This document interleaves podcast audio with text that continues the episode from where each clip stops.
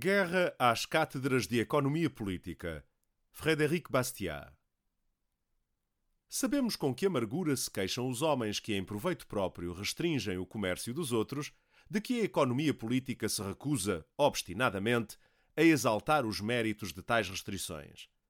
Se com isso não esperam obter a supressão da ciência, procuram pelo menos a destituição daqueles que a professam, retendo da Inquisição esta sábia máxima: Queres ter razão sobre os teus adversários?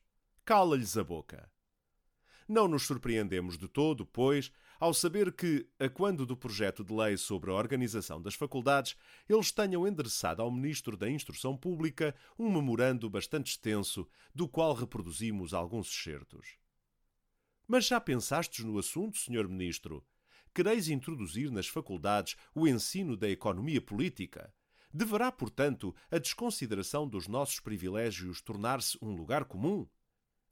Se existe máxima respeitável, ela é seguramente esta.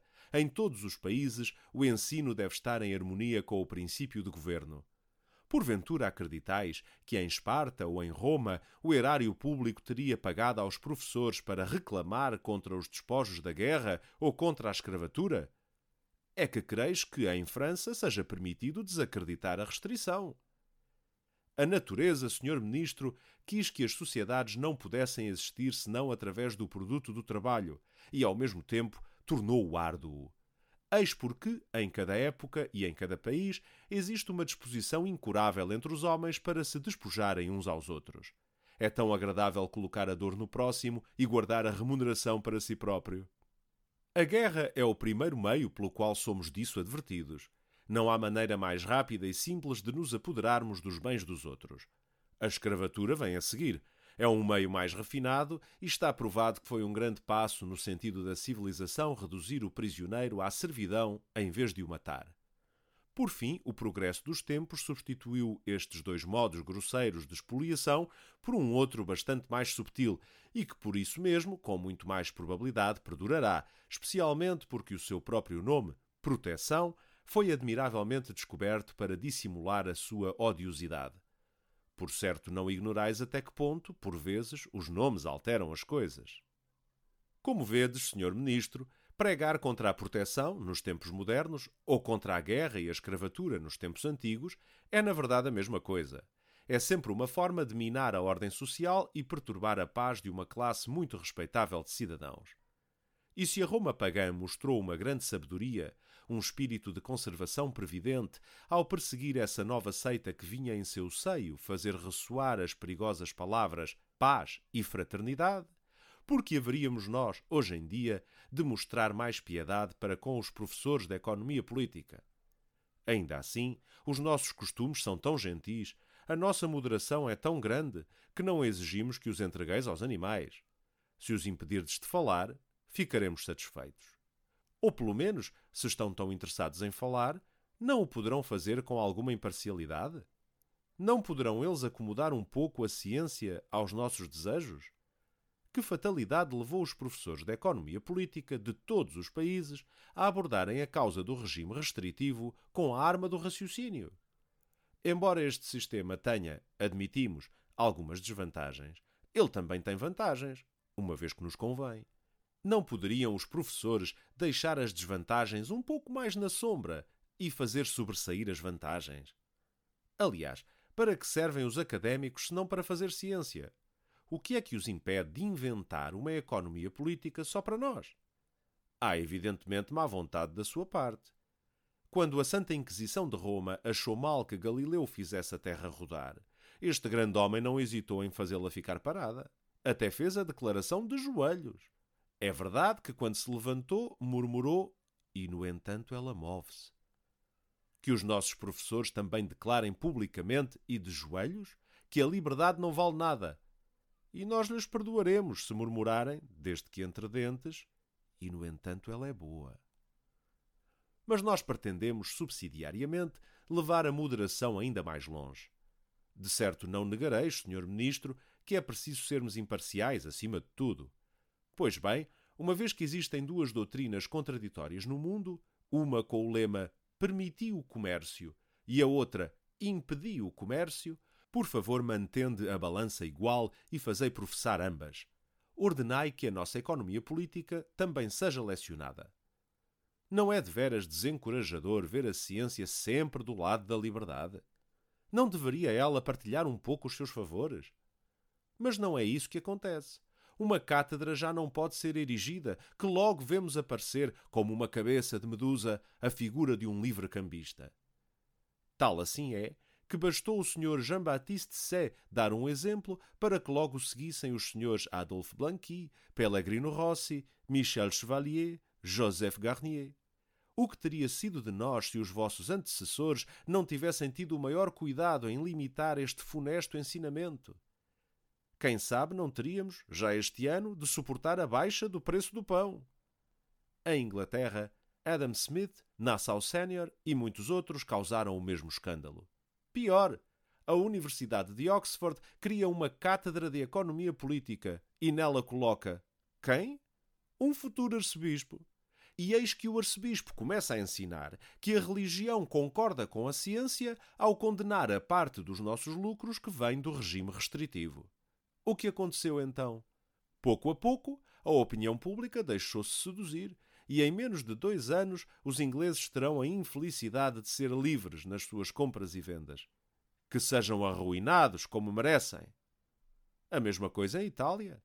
Reis, príncipes e duques, grandes e pequenos, tiveram a imprudência de ali tolerar o ensino económico, sem impor aos professores a obrigação de produzir ciência com pontos de vista favoráveis às restrições.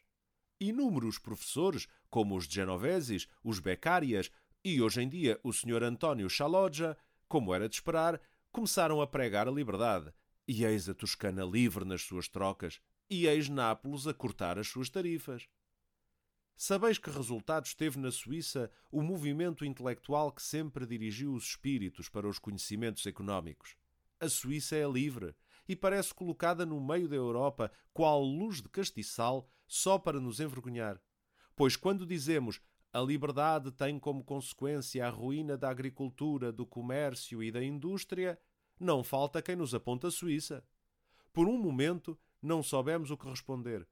Graças a Deus, porém, o La Presse salvou-nos do embaraço ao fornecer-nos este precioso argumento. A Suíça não está arruinada porque é pequena. A ciência, a maldita ciência, ameaça espalhar o mesmo flagelo em Espanha. Espanha é a terra clássica da proteção. E vede como ela prosperou? Mesmo sem ter em conta os tesouros que retirou do Novo Mundo ou a riqueza do seu solo, o regime proibitivo é suficiente para explicar o grau de esplendor que alcançou. Mas a Espanha tem professores de economia política, os La Sagra, os Flores Estrada, e eis que o ministro das Finanças, o Sr. José de Salamanca, pretende restaurar o crédito da Espanha e aumentar o seu orçamento recorrendo simplesmente ao poder da liberdade comercial. Enfim, Sr. Ministro, que mais desejais? Na Rússia existe apenas um economista e ele é a favor do comércio livre. Podeis vê-la. A conspiração de todos os cientistas do mundo contra as barreiras comerciais é óbvia. E que interesse os instiga? Nenhum. Bem poderiam pregar a restrição, que não ficariam mais magros por isso. É, portanto, pura maldade da sua parte. Esta unanimidade é muito perigosa. Sabeis o que as gentes dirão? Ao vê-los assim tão de acordo, acabarão por acreditar que o que os une na mesma fé é a mesma causa que faz com que todos os geómetras, desde Arquimedes, pensem o mesmo sobre o quadrado da hipotenusa.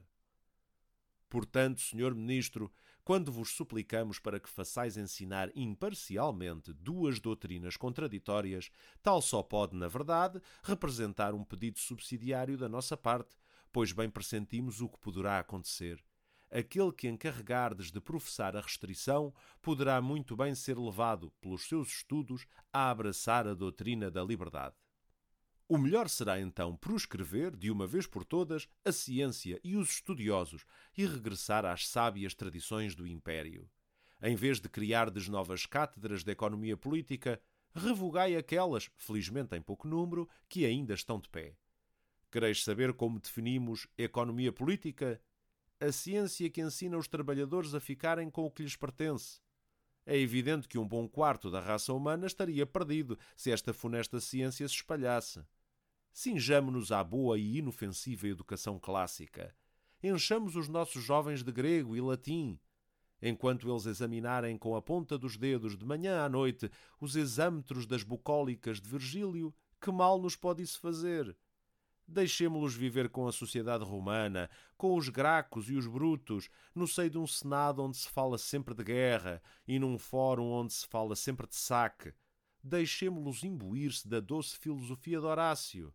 Tralalalala, a nossa juventude, tralalalala, é aí formada. Que necessidade há de lhes ensinar as leis do trabalho e do comércio? Roma ensina-lhes a desprezar o trabalho, servile opus, e a não reconhecer como legítima nenhuma outra troca a não ser o vevictis do guerreiro esclavagista. É assim que teremos uma juventude bem preparada para a vida da nossa sociedade moderna. Existem, porém, alguns pequenos perigos. Ela será um tanto republicana, terá ideias estranhas sobre liberdade e propriedade, na sua admiração cega pela força bruta, poderá estar disposta a abrigar com toda a Europa e a tratar as questões de política na rua com arremesso de pedras. Isso é inevitável, e para ser franco, Sr. Ministro, graças a Tito Lívio, todos nós mais ou menos já entramos nessa rotina. Ainda assim, estes são perigos que facilmente ultrapassareis com alguns bons polícias. Porém, que força policial podereis vós opor às ideias subversivas dos economistas, desses audaciosos que escreveram à cabeça do seu programa esta atroz definição de propriedade? Quando um homem produziu alguma coisa com o suor do seu rosto, se tem o direito de a consumir, tem o direito de a trocar. Não, não. Com essa gente, recorrer à refutação é uma perda de tempo. Rápido! Uma mordaça, duas mordaças, três mordaças.